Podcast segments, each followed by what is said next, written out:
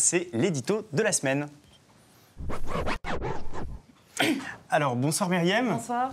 Bon, alors c'est toi euh, cette semaine qui fait l'édito, donc tu es journaliste à RT France. Oui. Et euh, pour résumer en quelques mots, pour toi, en fait, séparer euh, Gilets jaunes et quartier populaire, c'est Oui, c'est problém- c'est problématique, effectivement. Quand, vous m'avez annoncé la thématique de l'émission, j'en ai parlé un peu avec mes amis, mes collègues, etc. Et euh, les gens ont un peu levé les sourcils euh, en disant Mais pourquoi vous voulez faire euh, ce débat pourquoi, euh, cliver Pourquoi euh, séparer la communauté euh, nationale, en gros, en banlieue, province, etc. Et ils ne voyaient pas très bien où on voulait en venir.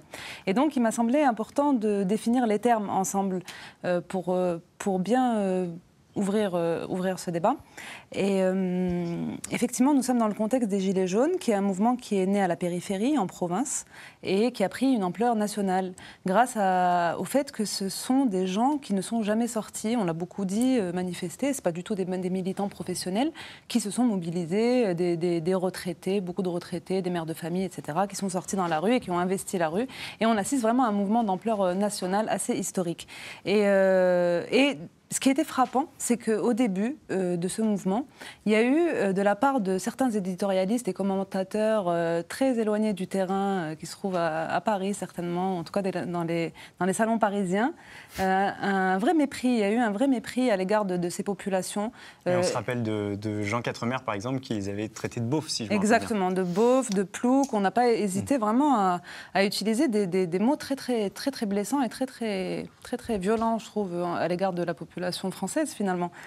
Et euh, d'un autre côté, après, ça a pris de l'ampleur et euh, on a, euh, par exemple, un intellectuel éminent, contemporain, qui est Emmanuel Todd, qui a dit que les Gilets jaunes lui ont re- rendu la, la fierté d'être français. Et ça, je pense que c'est pas rien. Voilà. De, l'autre côté, euh, euh, concernant la banlieue, évidemment, si on fait ce rapprochement entre euh, France des campagnes et France des, quartiers, on ne parle pas de Neuilly-sur-Seine ou de Saint-Germain-en-Laye. hein. On, est d'accord qu'on parle plutôt de quartiers comme le Mirail à Toulouse ou le quartier Nord à Marseille ou les quartiers populaires à Paris, dont on a ici des représentants.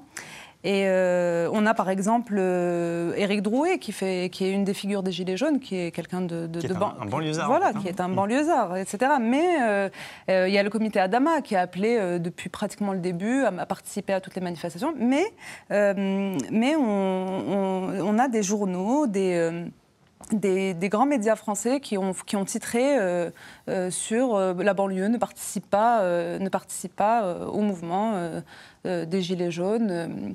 Euh, Et d'ailleurs, on a même euh, Sébastien Lecornu, qui est co-animateur du Grand Débat National et quand même ministre des, coll- des collectivités territoriales, qui a quand même relevé, euh, qui a dit qu'il y avait moins de réunions dans les quartiers sensibles ou dans les banlieues. ouais, c'est ça en fait. Oui, c'est ça. Mais banlieue ou pas banlieue, moi j'ai envie de répondre au ministre que hum, de toute façon, le grand débat national initié par le gouvernement n'intéresse pas beaucoup les gilets jaunes mobilisés. Enfin, on n'a pas l'impression qu'ils sont, ils vont tous au débat. Enfin, je crois qu'ils s'organisent tout seuls et qu'ils ont surtout très envie de s'organiser tout seuls sans qu'on leur explique comment faire. Donc, euh, je suis pas sûre que ce soit que le grand débat national et les chiffres qu'ils en sortent euh, soient très représentatifs de ce de ce qui se passe réellement et qui permettent de dire que les banlieues ne sont pas mobilisées. Et justement, euh, je ne sais pas d'où on, sort des, choses comme ça. C'est-à-dire, euh, quand on parle de banlieue, on se dit, on se demande de- où on veut, où on veut en venir, comme si la banlieue était un bloc monolithique, quelque chose euh, qui va un jour sortir, arriver avec les gilets jaunes, et on va l'identifier comme. euh, En gros, pas. on s'imagine voir arriver des Noirs et des Arabes, quoi. euh. C'est ça, merci. Merci de mettre les pieds dans le plat, c'est exactement ce que je voulais dire. En gros, on a, ce qu'on nous fait comprendre, c'est que les gilets jaunes, c'est les blancs, et, euh, et les banlieues, c'est les noirs et les arabes. Mais ils sont où les noirs et les arabes? On, a, on attend un jour où ils vont tous sortir, ils vont arriver, et enfin les banlieues auront rejoint le mouvement. Comme ça, on va pouvoir, ouf, on va pouvoir savoir où on en est, mettre les gens dans des cases, ça va être parfait. Parce qu'avec les gilets jaunes, on peut plus mettre les gens dans des cases, ils sont complètement insaisissables, c'est tout le monde en fait.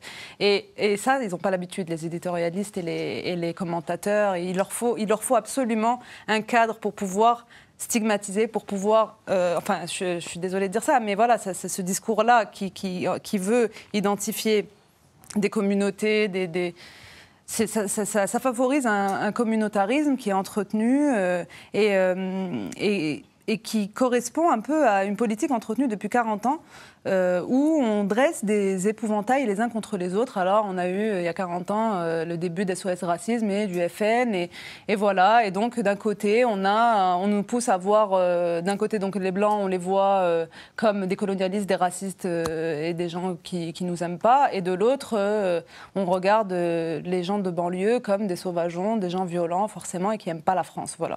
et donc, ces politiques-là, elles, ont, elles, mènent à biaiser complètement le débat, à pas rentrer dans des débats qui élèvent le niveau et qui permettent d'aller dans des revendications très importantes comme sont en train de faire euh, les, Gilets jaunes et d'essayer de, d'avoir un vrai discours politique et de reprendre le pouvoir politique en fait sur ce pays. Pour résumer, toi tu dis qu'en fait ces deux populations, elles ont en commun finalement d'être méprisées ou, même diabolisées et que finalement elles ont, beaucoup plus de choses à se dire, elles ont beaucoup plus de choses en commun qu'on ne le croit. C'est ça, exactement, c'est ça. que je pense que ça peut vraiment, enfin, elles ont tout à se dire. Voilà, je pense qu'elles ont tout à se dire et qu'elles sont totalement. Euh, enfin, c'est la même population, je veux dire. Quand on dit, quand on dit, euh, quand on dit, euh, c'est bizarre quand même, les banlieues ne rejoignent pas les gilets jaunes. C'est un peu une façon de dire, bah, vous voyez finalement, les gens de banlieue, ils se sentent pas tellement intégrés, ils sont pas tellement français, ils se sentent pas tellement concernés par la cause nationale. Et du coup, c'est un peu, c'est un peu une façon de jeter la, la, suspicion sur sur ces gens. Et on parle encore d'intégration alors qu'on est à la quatrième ou cinquième génération de descendants d'immigrés. On va parler de ça pendant le débat et tu vas rester avec nous d'ailleurs pour, euh, pour évoquer ces questions. Euh, avec plaisir.